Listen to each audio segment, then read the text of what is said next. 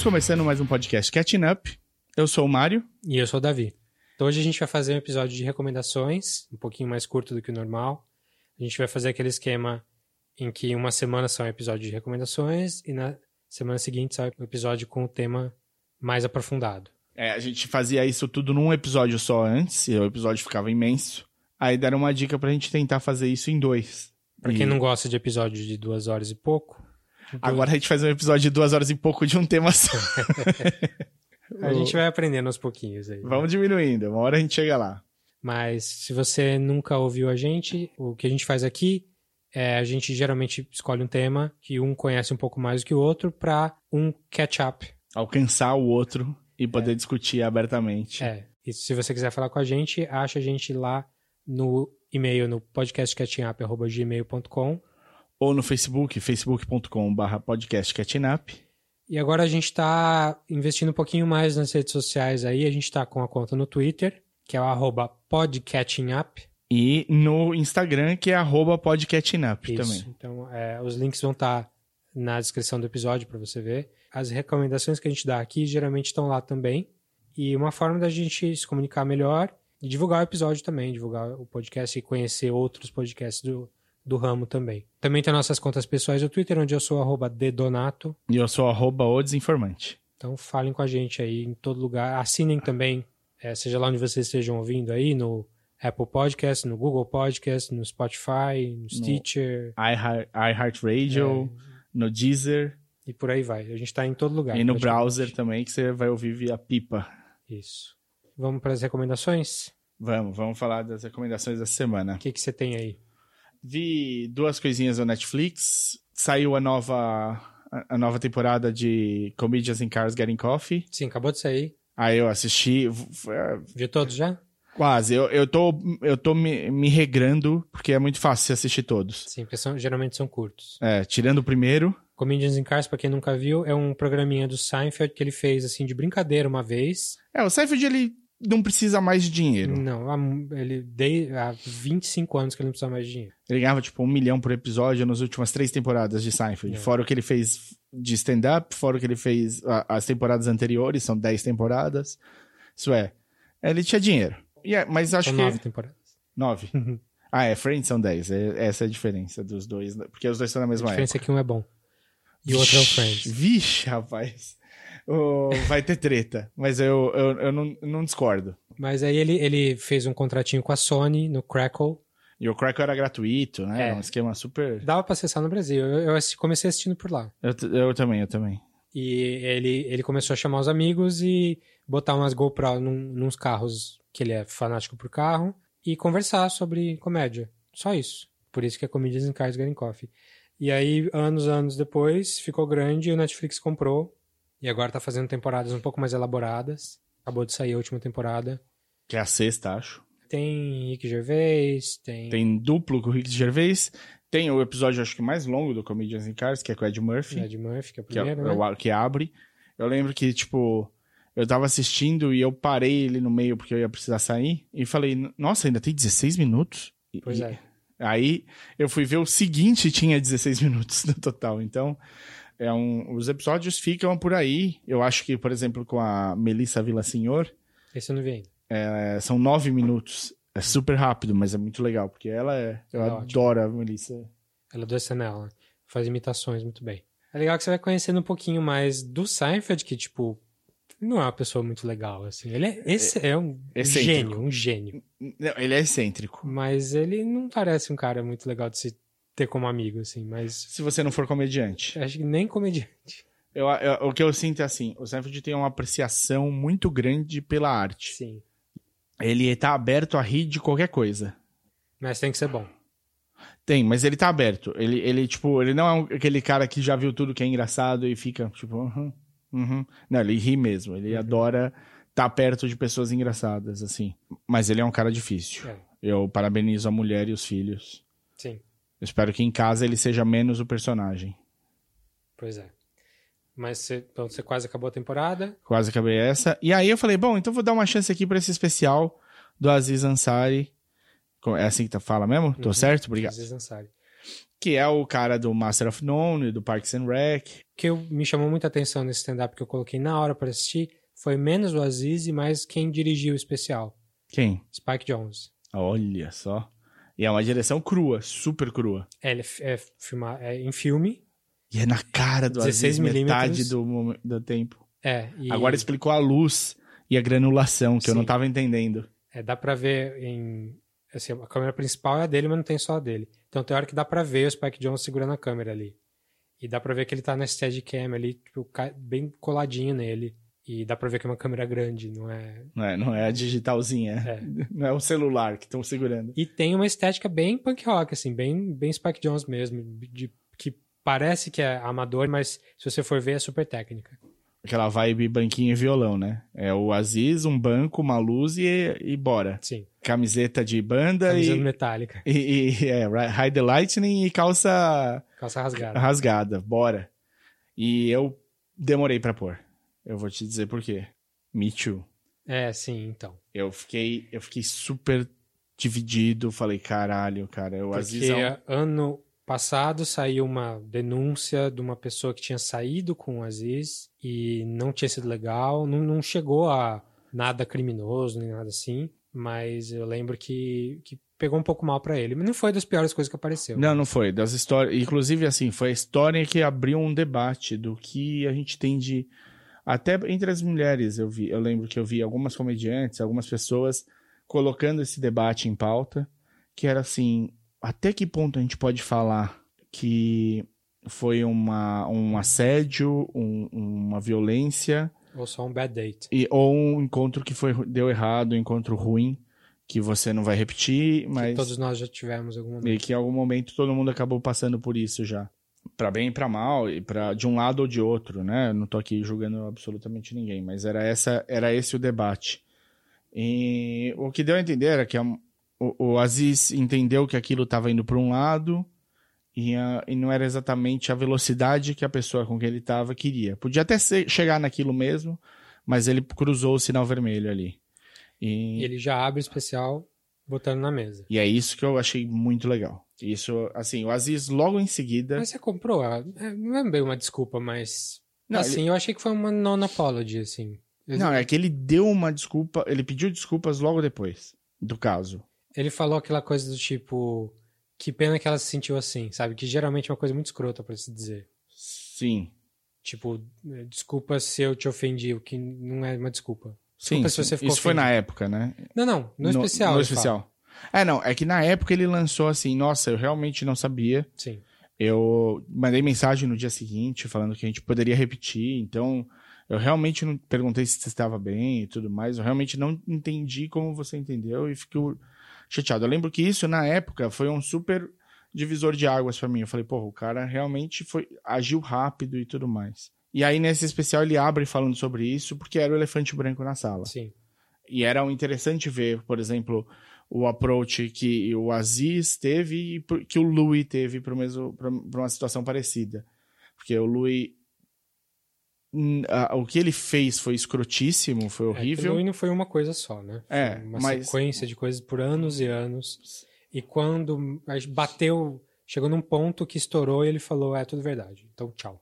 Sumiu. Sim, e, é- mas ao mesmo tempo, tipo, ele achava, enquanto estava fazendo, que ele tinha sido ordeiro, porque ele perdia a permissão e tudo mais. Ele não achou que ele estava ultrapassando uma linha, ou pelo menos isso não era tão claro para ele. O que é um absurdo. Sim, total, é escrotíssimo. Não, é, tipo, não tem ninguém passando pano pro Lui. O Lui foi escroto e ficou super ruim, é, perdeu todo o meu apreço por ele, é um cara que eu super gosto, eu acompanhava os especiais, achava foda pra caralho.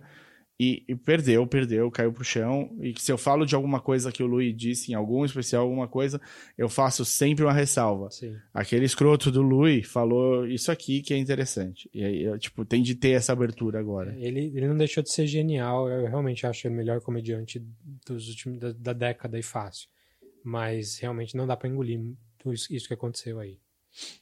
Mas enfim, Anyway, é, o Aziz entra falando sobre, e isso eu acho legal, acho mesmo. tira da, do- O, da o frente. Louis, quando ele foi, apareceu de novo do nada, numa noite num, num comedy é, cellar do, em Nova York. Ele chegou e até fez piada quase em cima disso. Tipo, errou assim, mas atropelou o samba total. O Aziz ele teve mais cuidado Sim.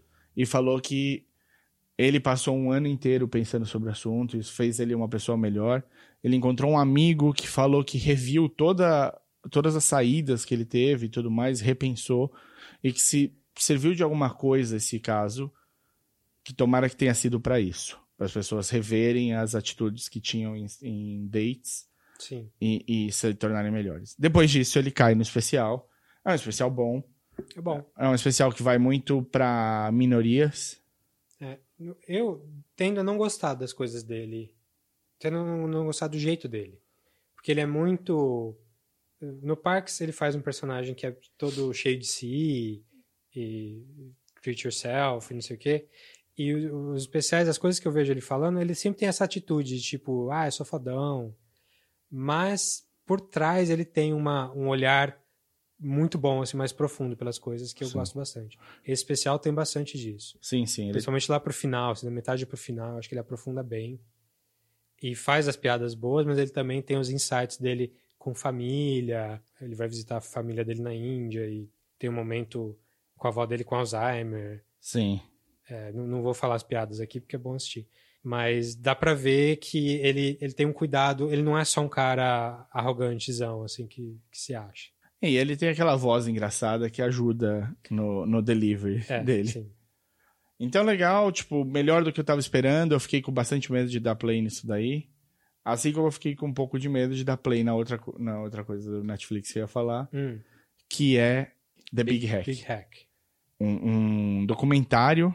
Tá, na- tá um pouco na moda, eu acho, esse assunto. Voltou. A, Cambridge Analytica. Exato, voltou a, a, a ficar por cima da crista da onda aí sobre essa coisa da, da venda de dados feita pelas redes sociais e como foi aproveitado pra, pelo Brexit e pelo, pela eleição de 2016 dos Estados Unidos e que provavelmente foi aproveitado em várias outras eleições em, em volta do mundo todo desde então, incluindo a nossa aqui, quem sabe.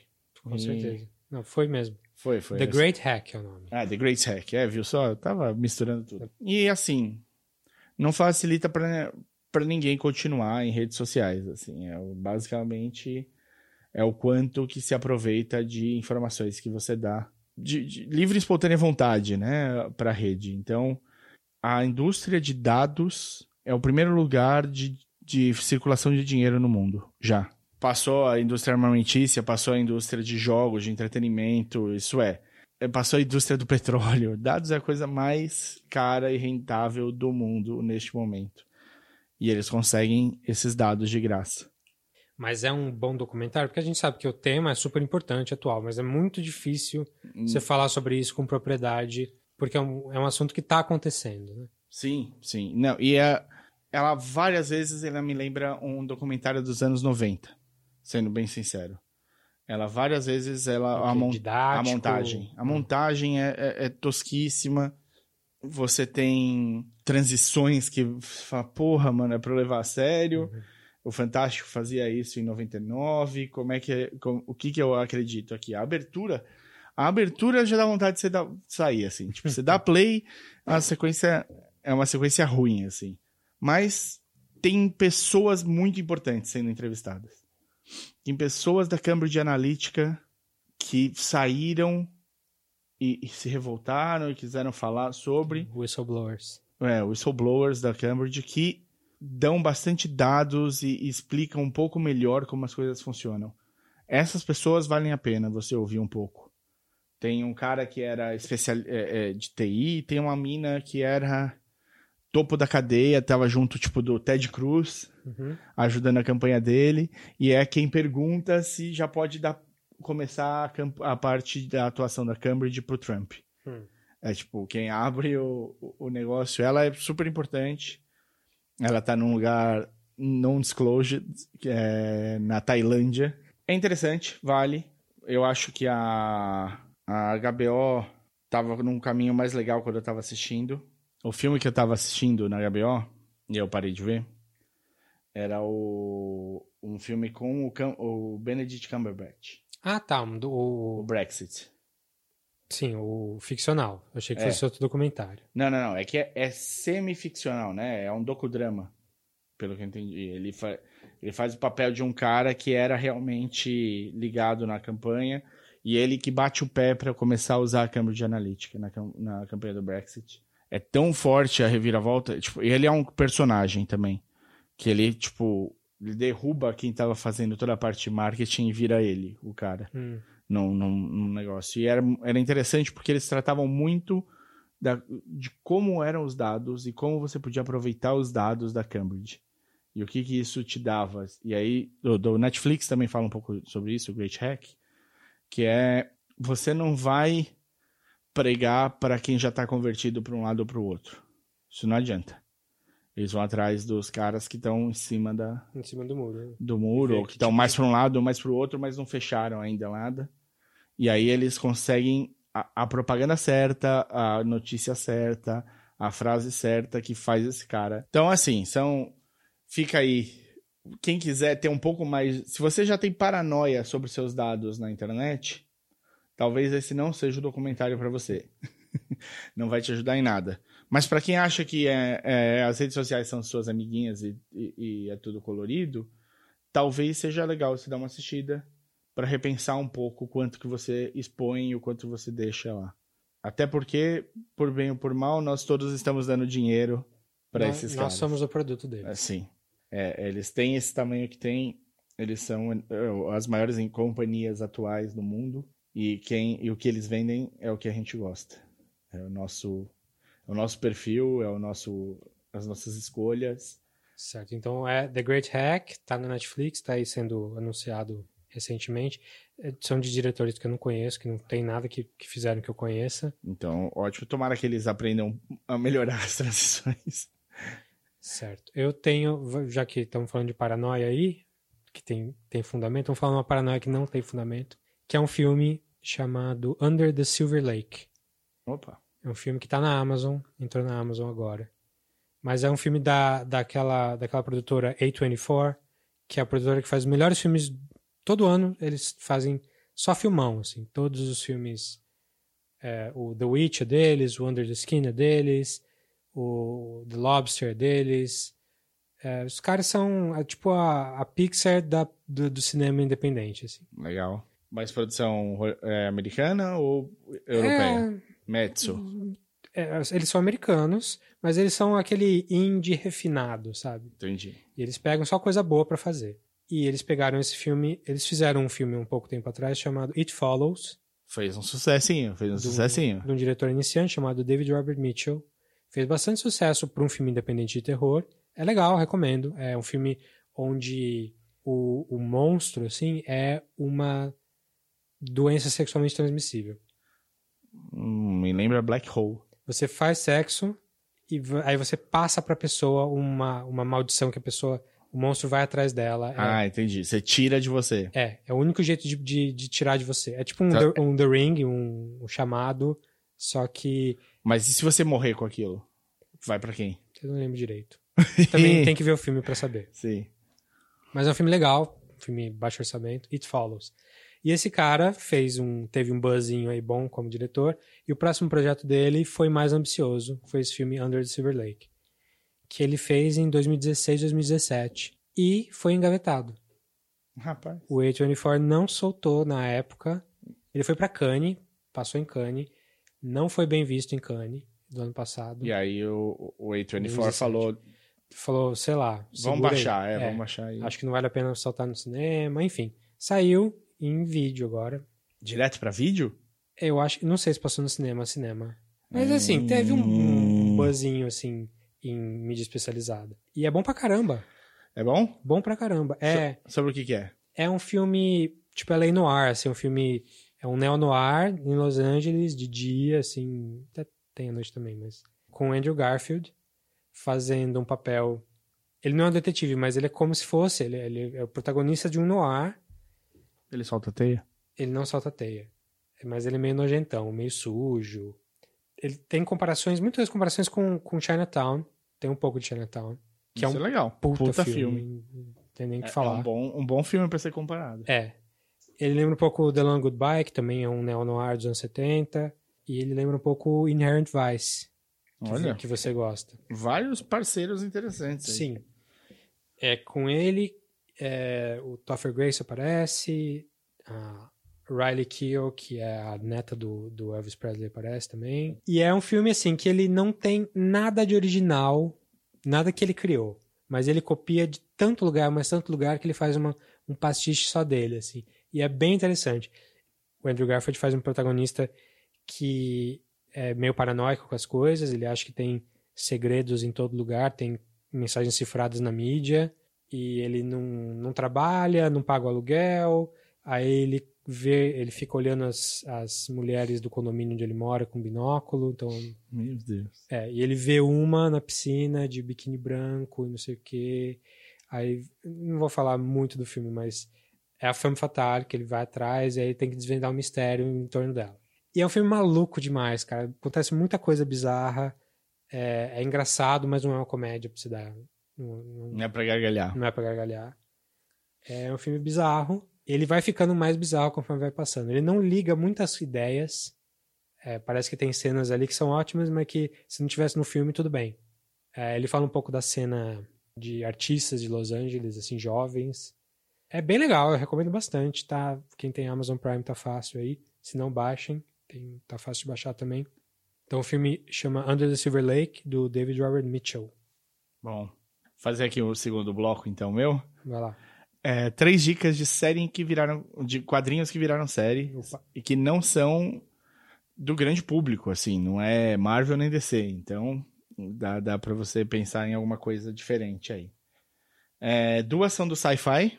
As duas do sci-fi foram canceladas, as duas neste ano, as duas passaram este ano. Bela dica, hein? É, então. Pelo menos você tem uma temporada inteira de uma e duas da outra. A Deadly Class estreou esse ano no Sci-Fi. Investiram em mídia. A produção é dos irmãos Russo. Eles são showrunners da série. Nossa. 10 episódios, cancelada no final dos 10. Eu não, não entendo sci-fi. Eles falaram que não deu o retorno de público que eles queriam. A produção tá excelente, o que é raríssimo pra quem assiste o sci-fi. Sci-fi tem umas merdas gigantes. É, o Sci-Fi não lida bem com efeitos especiais e, esse- e é o canal Sci-Fi. Que mais precisava. Deus. Mas o, mas ele tem produções inteligentíssimas, assim. O que ele, o, o- não sei se vocês assistiram Misfits. Sim, eu vi. E, e o Misfits ele compensa a falta de os defeitos especiais em bons roteiros, em boas atuações. Então, tipo, os poderes são são adolescentes com poderes que ganham poderes numa chuva bizarra é, em Londres. Então, tipo, Mas é um bando de. de desregulados misfits, né? Os- Ele- Eles estão cumprindo pena. É. E aí eu, tem essa chuva enquanto eles estão fazendo o serviço militar e cada um ganha um poder. E eles, tipo, em vez nenhum solta raio pelos olhos, nem nada assim. São poderes muito específicos para você não precisar de muito efeito especial. E é isso. O, o, o sci-fi faz a mesma coisa na América. É tipo, coisas que você pode, com um roteiro bem amarrado, usar menos efeito. E olha que o sci-fi faz várias coisas no espaço. Então você imagina. Battlestar Galactica é deles. Que foi a exceção, né? Que É, te- teve uma, um é uma mega produção. É. É. Uma mega produção. Eles gastaram bem, mesmo assim. Às Esse vezes. Deadly Class deve. é sobre o quê? Deadly Class eu assisti com cinco pés atrás. Porque o tema é ridículo. É uma escola para assassinos. E aí você fala, pronto, me perdeu aí, obrigado, tchau. Mas eu falei, bom, eu vou dar uma chance, vai, eu não, não tô fazendo nada. Mentira, eu- era quatro e meia da manhã, eu devia estar dormindo. Mas eu fui assistir. É bem, é super bem dirigido, é super bem é adaptado dos quadrinhos. Os personagens são interessantes, são carismáticos. E o que tem de tosquice dessa ideia de ser uma escola para assassinos, eles conseguem reverter com boas ideias, boas sacadinhas e, e- e química do- dos personagens. Tem, algum- personagens tem alguém famoso? Hum, tem um, o headmaster, né? O, o- o reitor da escola é o Benedict Wong. Hum. E aí, de resto, é assim, Todo mundo iniciante. bem iniciante. Bem iniciante. São, mas são bons. São, entregam super bem. Então, claro, eu não terminei de ver a- essa temporada. Tem uma chance de ter uma super reviravolta nela e ela fica mais interessante. Você viu até o episódio 5? Não, vi até o 3. O episódio 5 chama-se Saudade. Em português? Aham. Ah, que legal. Menor ideia. Não sei porquê, só tô vendo aqui na lista. Mas é a história de um moleque que se deu mal na vida. Os pais dele morrem com uma suicida pulando de um prédio caindo em cima deles. E aí ele vai. Magnolia Feelings. Sim. Ela- Ele vai de foster home pra foster home até que ele foge e vive na rua. E aí ele é, tipo, procurado pela polícia, porque tem uma história aí de umas acusações contra ele. E aí ele é cooptado para fazer parte dessa escola. Então você vai aprender sobre a escola através da perspectiva dele. Ele, ele, ele é o cara de fora olhando para dentro. Isso aí, ele faz você na série. Sim. Legal, é uma, uma série da Image, de um cara chamado Rick Reminder, ou Remainder, sei lá, eu. Adaptada desse quadrinho. Não li o quadrinho, Tem esse mesmo nome. tem o mesmo nome, Deadly Class. O, a segunda série que eu também vi, que é do sci-fi, chama Happy. Também é uma série da Image de quadrinhos. Também foi pro sci-fi. Tem duas temporadas. Tem gente famosa. O cara principal é famoso, eu não sei quem ele é. Não é uma com Patton Oswald, é? Não. Que chama Happy também. O principal chama Christopher Meloni. Então é, Você sabe quem é? sim. Christopher Meloni, é, ele fez Oz, ele fez um dos filmes do Batman, do, do Super-Homem. aí. Ele é o cara principal do. Quem faz a voz é o Patton certeza. Ah, o Patton faz a voz do, do cavalinho? É, Ah, genial, é isso que. Ele é o, o- o- Ah, é por isso que eu conheço o Christopher Meloni. Ele é o cara que fez 12 temporadas de Law and Order. Sim. ele é famoso, ele é bem famoso. Eu conheço ele de Oz. Assim, todo mundo.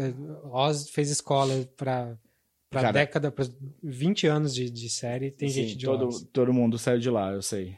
Happy é a história de um detetive da polícia chamado Nick Sachs. E ele abandona a polícia, você não sabe por quê.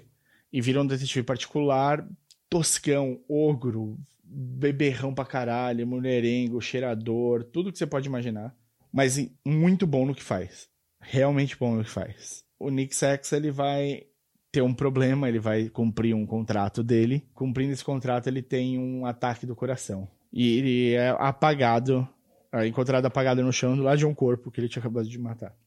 E o, é levado às pressas de ambulância e tal. Quando ele acorda na ambulância, ele começa a enxergar um cavalinho azul que voa. E esse cavalinho é desenho animado. Ele É, é, cavalinho, tipo, 30 centímetros de altura, Hum. voando, é tipo um corpo. Isso, com dentões e super fofinho, ultra fofinho. Não é um cavalinho, é um unicórnio. É um unicórnio, é um Tem, cavalinho. tem um chifrinho. É, é um micro chifrinho lá. É um cavalinho. E o nome dele é Happy. Ele fica achando que ele tá alucinando vendo Happy.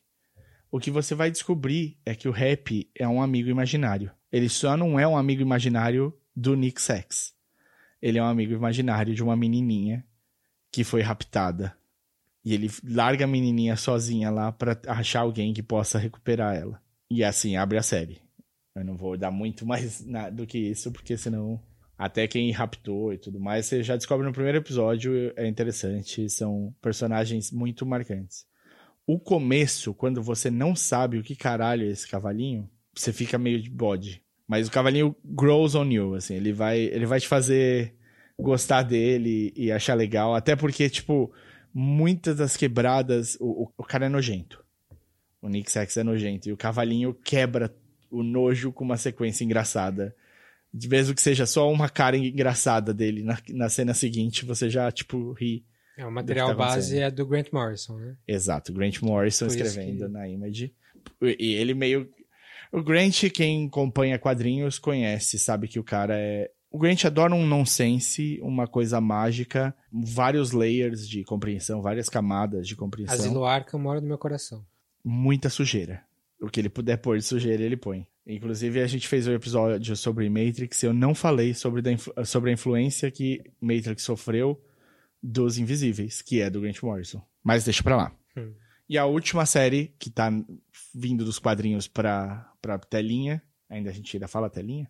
De- Depende do, do- do seu orçamento. Pra TV, é, pra TV, sei lá eu, depende do seu orçamento, se vai que você tem um, um mini teatro em casa, um, um mini cinema em casa. É a série que- da Amazon chamada The Boys.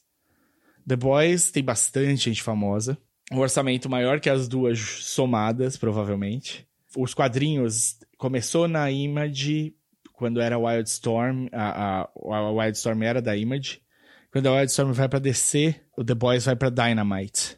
Lá ela faz a maior parte do- da, da carreira de quadrinhos, é lá. É do Garth Ennis, que é um cara que é muito famoso por escrever O Justiceiro E o Preacher. e o Preacher, mas o, o- Justiceiro até mais do que o Preacher. Se bem que a sequência dele no Preacher é bem foda também, é bem famosa. E o Garth Ennis é o maior boca suja dos quadrinhos ever. E a ideia é muito simples, é muito boa. É... Num universo em que os heróis existem, como as empresas usariam eles para as coisas que elas querem e como o dinheiro afetaria o trabalho deles no dia a dia. Como é que seria a vida deles por trás disso? Como se, se os super-heróis existissem mesmo. Mesmo, no nosso mundo, é. Então, tipo, você teria, sei lá, o Flash vendendo Red Bull, garoto propaganda. Isso tá sus. Isso é o menor dos problemas. Sim, sim. E quando eles saíssem da linha? E quando os super-heróis começassem a manipular as coisas para as coisas ficarem mais do jeito deles? Para eles terem de trabalhar menos, ou para não terem de se esforçar tanto, ou para ganhar mais dinheiro. Tipo, você tem uma cidade, essa cidade não tem um super-herói dela. Você negociaria o contrato para tirar o super-herói de outra cidade e levar para sua? Como é que ficaria a política por trás disso? Como é que funcionaria o bastidor? É nesse universo que surge The Boys. A ideia basicamente é Who Watches the Watchmen? Uhum. Quem põe os heróis na linha? Se os heróis saírem fora da linha, quem traz eles de volta? E aí aparece esse grupo de caras que, teoricamente, vão, não tem nenhum superpoder a princípio, não tem nada. São só caras que estão numa situação ímpar na vida e que resolvem que é a hora deles hold them accountable. Como é Uhum. que a gente põe isso em português? Serem responsabilizados. Isso é isso. Você viu o quadrinho? Você leu o quadrinho? Não, só... Eu li o- a primeira. A primeira tá super parecido, viu? No, no feeling da, da história. É, menos palavrão, talvez, Uhum. mas não muito menos, viu? A Amazon deu bastante liberdade. É, quem, quem tá produzindo a série, as- assim como o material do Garth Ennis no Preacher, quem produz a série do Preacher é o Seth, Seth Rogen, Rogen. e o Evan Goldberg, e é a mesma coisa aqui. Eles estão produzindo The Boys também. Ah, não, a gente tava falando de Preacher, que é do Garth Ennis. Sim, Sim, é, é Preacher, mencionou- Garth Ennis, eu tava pensando no Constantine. tá. Perdão, Preacher é inteiro do Garth Sim, Ennis. sim. É só dele. Eu, eu falou eu, Constantine, eu eu, fiz falei... uma nota mental aqui, será? Não, não, não, não. É isso mesmo. Preacher é inteiro do Garth Ennis. Assim, o Justiceiro tem uma, um pedaço grande quando ele vai pra Marvel Max, que é do Garth Ennis, que é a hora que a Marvel fala, ah, tá bom, libera aí, vai, fala de sexo, mata as pessoas mesmo, fala palavrão, tá tudo certo. É pra maiores de 18. E aí o Garth Ennis assume. E o Garth Ennis tem uma passagem longa também no Constantine, Constantine. que é famosa.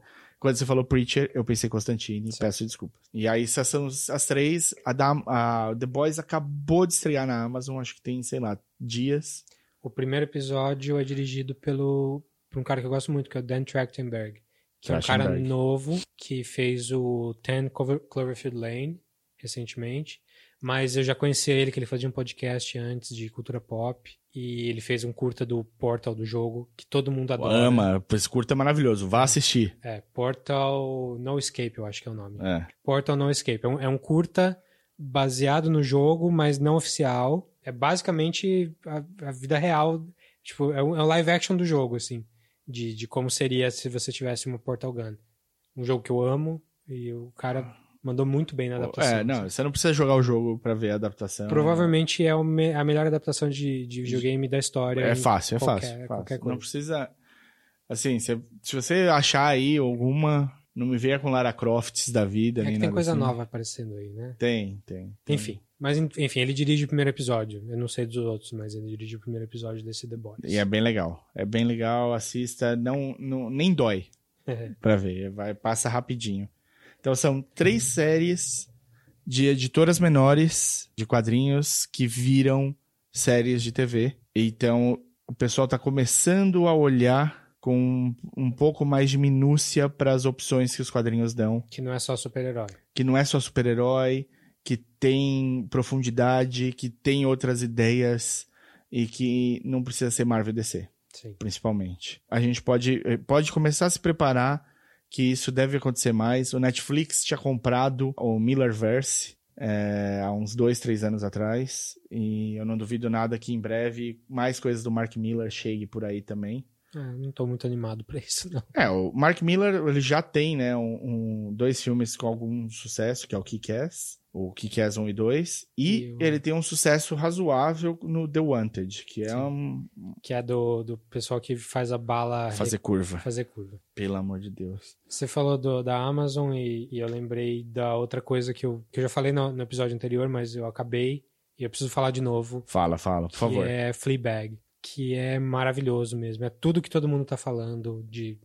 A Phoebe Waller-Bridge é uma gênio completa. É, essa segunda temporada... A primeira já é excelente, não tem nada de mal, de mal pra falar da primeira, mas a segunda dá um up, assim. É, É melhor ainda. é impressionante o como, como ela usa a quebra da quarta parede pra pra completar o que ela tá querendo dizer. assim. Ela fala, chupa House of Cards, chupa Deadpool ou Ah, não? Nem se compara, cara, nem se compara. O House of Cards, às vezes, ele dava uma olhadinha pra câmera, assim, sem falar nada, rapidinho. Ela faz isso o tempo todo, só que é de milissegundos, assim. Ela, ela dá um frame pra, pra câmera e você já sabe o que ela tá pensando, sabe o que ela achou daquela situação e continua. E não só a mecânica é interessante. Os personagens todos são foda, assim.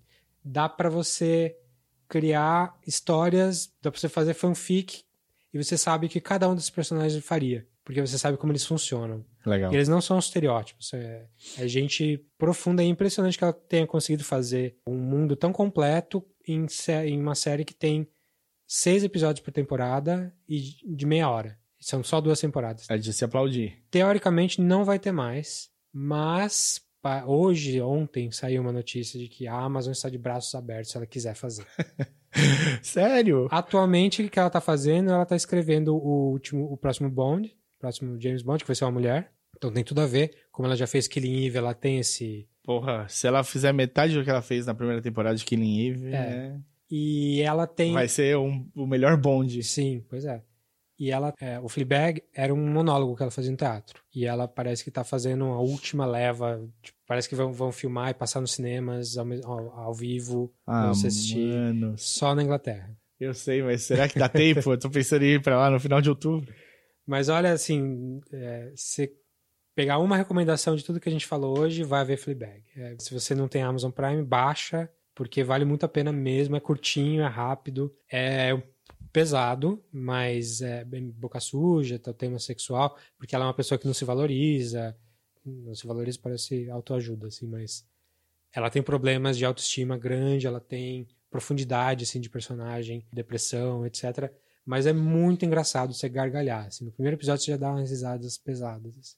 E só melhora. Tá parecendo bom essa tal de Amazon Prime aí. Tem é, Belas Maldições, Fleabag, The É. Boys. E eu tava vendo, assim, o meu Amazon Prime tinha um monte de coisa indiana. Eu falei, nossa, mas por que, que tem tanto filme indiano que eu nunca vi? Que merda é essa? Não tem muita coisa boa na Amazon, tem só as séries originais e só. Aí eu vi que eu tava com o DNS internacional ligado pra ver o Hulu na TV. Aí eu desliguei e aí ele pegou a, a programação que vem pro Brasil. E aí é só coisa boa.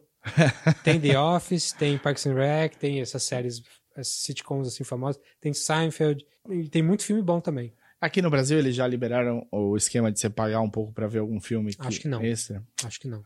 Essa é a melhor funcionalidade americana que tem. Porque se você tem um filme que você não tem na, Netflix. no não tem Netflix, não tem no. Hulu, não tem na Amazon, não tem no seu Plex, você não tá achando ele pra baixar, mas você encontra ele no IMDB, você paga, sei lá, um dólar e cinquenta e assiste o cacete do É, filme se na ele hora. existir em DVD, É. você pode pagar um pouquinho ali que eles têm uma cópia digital do DVD na Amazon e aí você Você consegue assiste. assistir. Isso é maravilhoso. Um dia chega aqui. Mas, bom, Fleabag. Vejam Fleabag.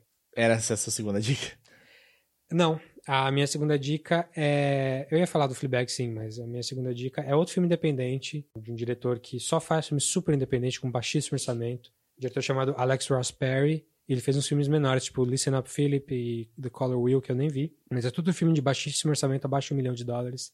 E esse filme é o terceiro filme que ele faz com Elizabeth Moss, chamado Her Smell, tipo, o cheiro dela. E é um filme onde a Elizabeth Moss faz uma, uma líder de uma banda de punk, de, de, de rock. É muito parecida com a Courtney Love. E ela é uma pessoa horrível. E é uma pessoa que tem problemas com drogas, tem problema de relacionamento com as pessoas. Todo mundo odeia ela, mas ela é genial. Mas são só cinco cenas dela com a banda dando problema, dela com pessoas em volta dela em vários momentos da vida dela. Legal.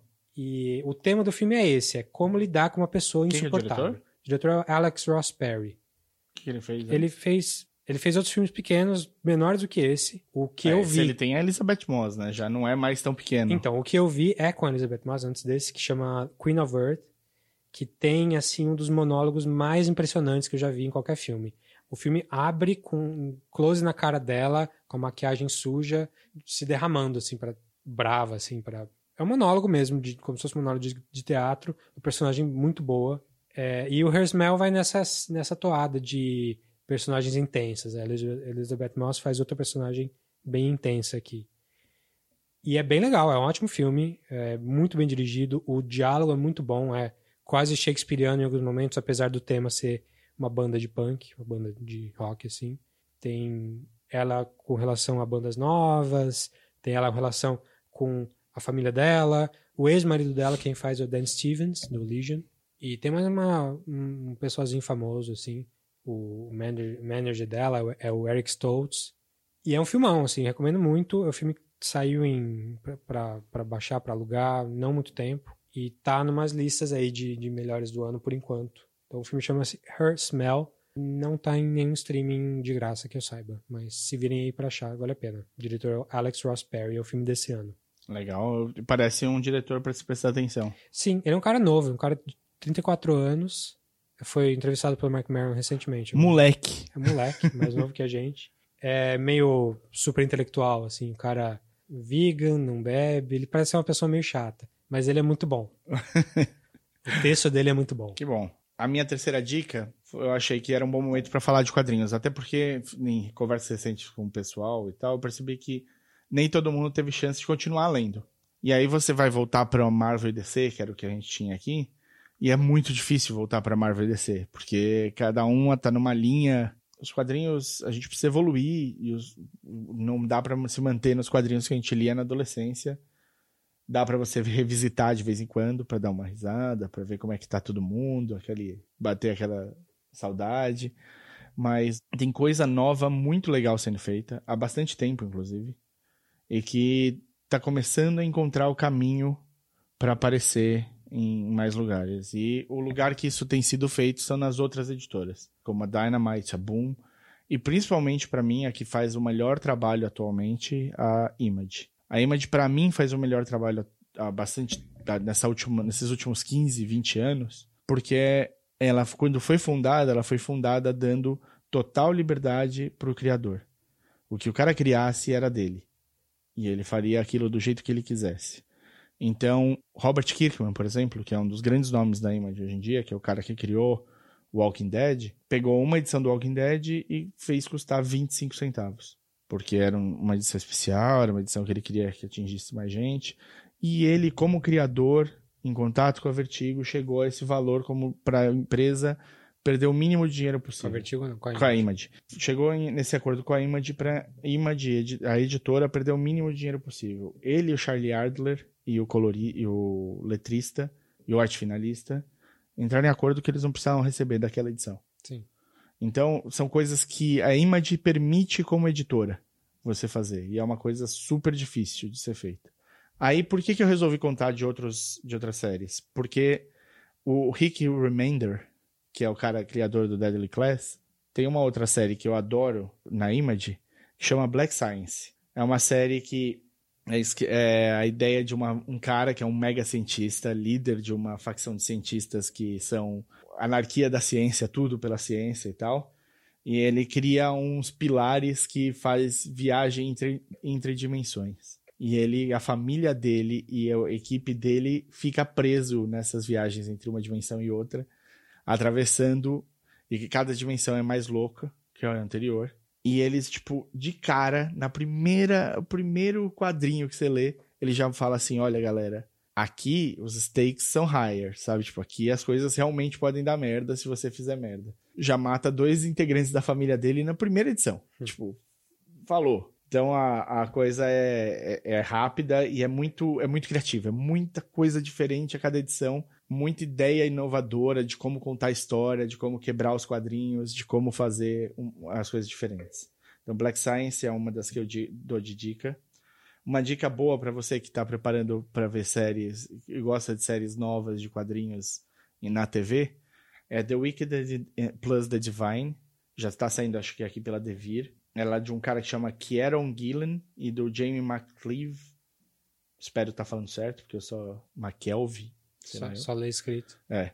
Não, ninguém nunca falou esses nomes pra mim, então eu não sei como é que é. E é uma ideia muito louca em que, tipo, você tem os deuses aparecendo de tempos em tempos, acho que são 93 anos, ou um número quebrado, assim, bizarro. 90 anos, eles aparecem na Terra para servirem de musos in- inspiradores para a arte. E aí eles vivem por dois anos, eles tomam o corpo das pessoas, Terra, e eles, tipo, durante esses dois anos, eles coabitam com a pessoa naquele corpo. Eles fazem coisas maravilhosas e então eles morrem. Tipo, o cara, um cara entrou no Picasso. Não, não, um cara entrou no Davi que o Michelangelo pintou, entendeu? Ah, tá. é um Eles são musos entendi, inspiradores. Eles servem para isso. E dessa vez eles aparecem na Terra como ídolos pop. entendi. Hum. Então eles são tipo o panteão e cada um tem- faz shows que lotam lugares e tudo mais para e eles incentivam que cada um ache a sua própria voz daquelas pessoas. Só que as pessoas hoje em dia mais seguem do que querem ser seguidas. Uhum. Começa tudo com um um dos desses que volta é Lúcifer dessa vez, porque varia e ele causa. Ele e ela. Eles, sei lá, Dan. E aí começa, a série começa desse jeito, com uma menina que é, fica muito fascinada pelo que Lucifer faz.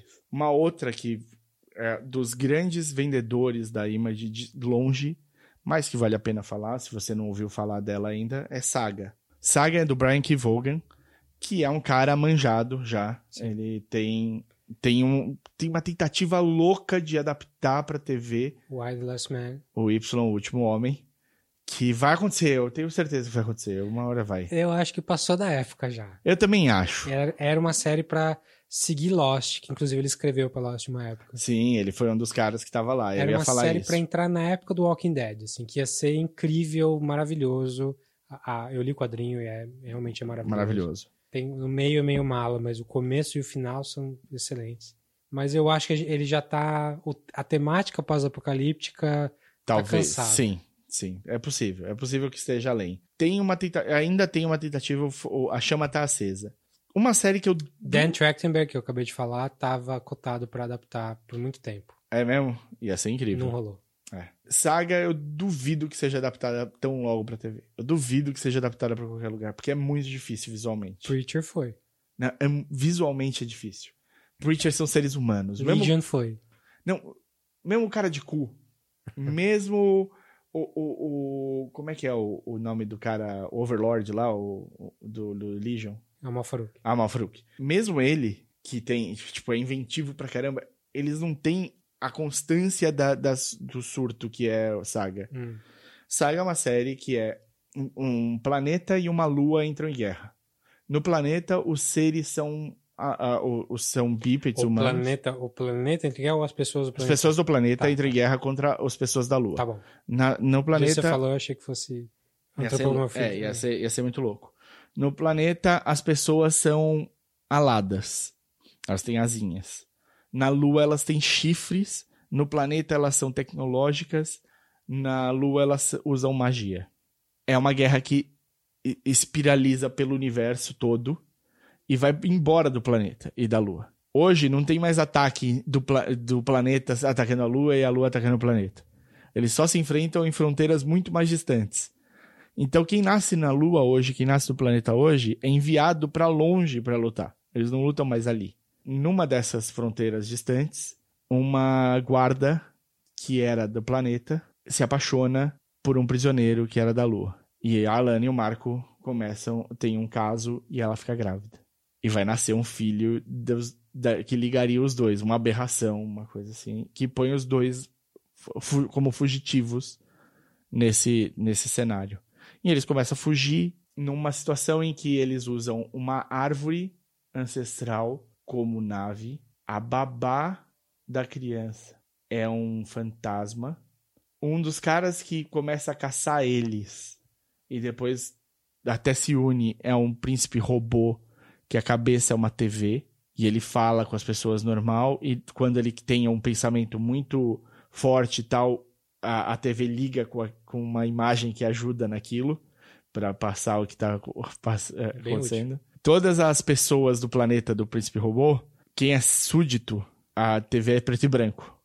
Os nobres, a TV é colorida. A imagem que tá me vindo na cabeça é Adventure Time. Mas eu sei. Eu, eu, pode ser, pode ser. Eu já vi um pouco da, da, da, saga e eu vi que é outra arte. É outra Mas arte. essa coisa de, de bizarrice, assim, de. É nesse nível, é nesse nível. E aí eles têm ainda um, um esquema. O Brian Vaughan é super trabalhador também. Ele faz coisa para TV, como você falou. Ele trabalhou em loja, trabalhou em algumas outras séries. Então eles fazem seis números, dois meses sem nada seis números, dois meses sem nada, seis números. Tá regularzinho assim? Tá regular assim.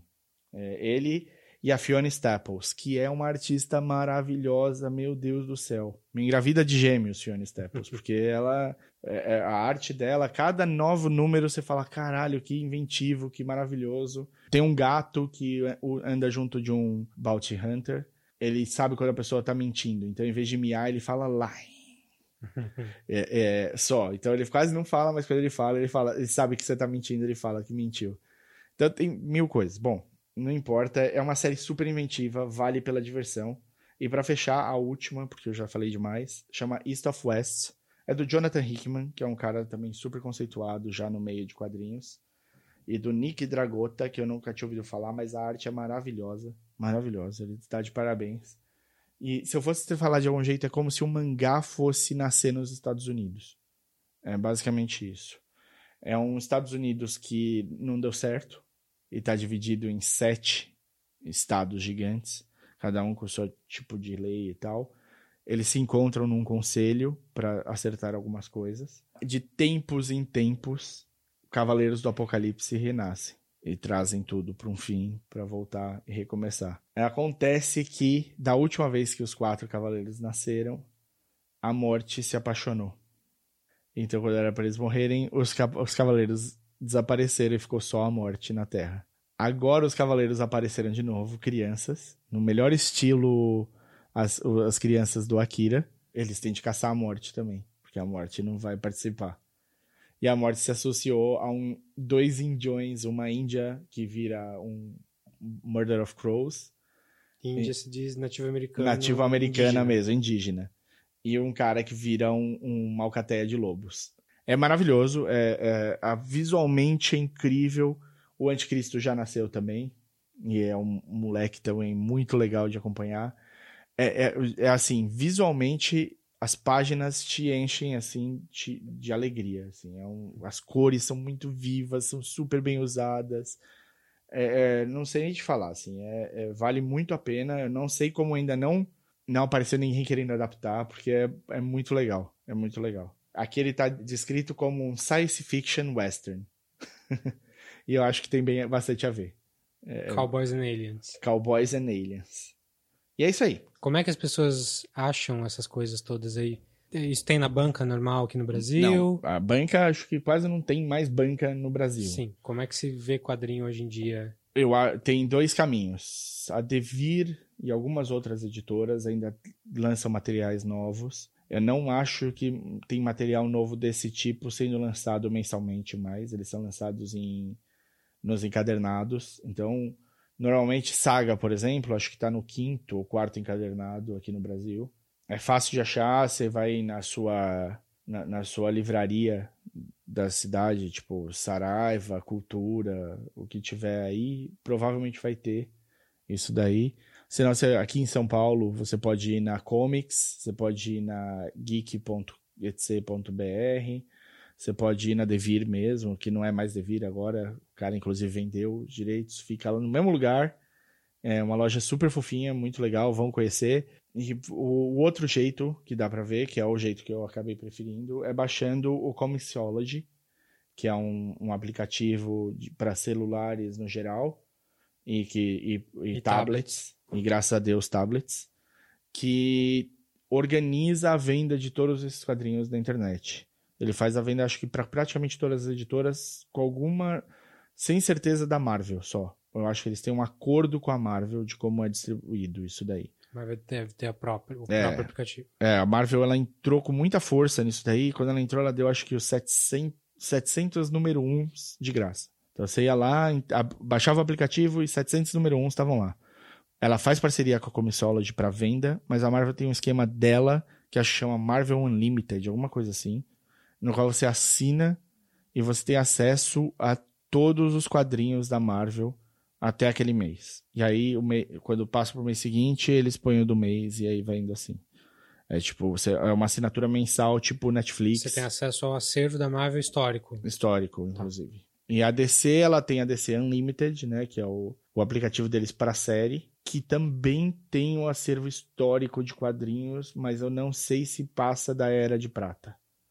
Eu acho que para na Era de Prata, eu não tenho 100% de certeza. Então, se você gosta de quadrinhos, o melhor jeito é ter os encadernados, se você é colecionador e tal, mas não tem tudo não- e é caro e tal.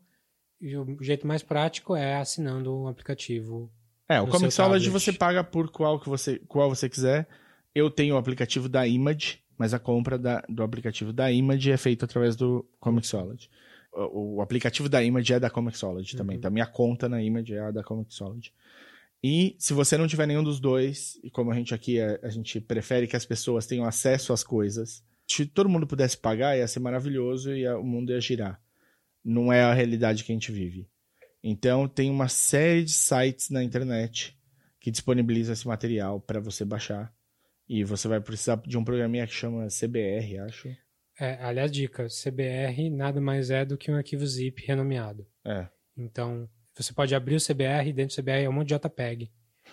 O que eu faço é, quando, quando as poucas vezes que eu peguei CBRs, eu descompactei, eu renomeei para zip, descompactei, peguei aquele monte de JPEG naquela seleção de página e criei um PDF a partir dali e aí li no PDF.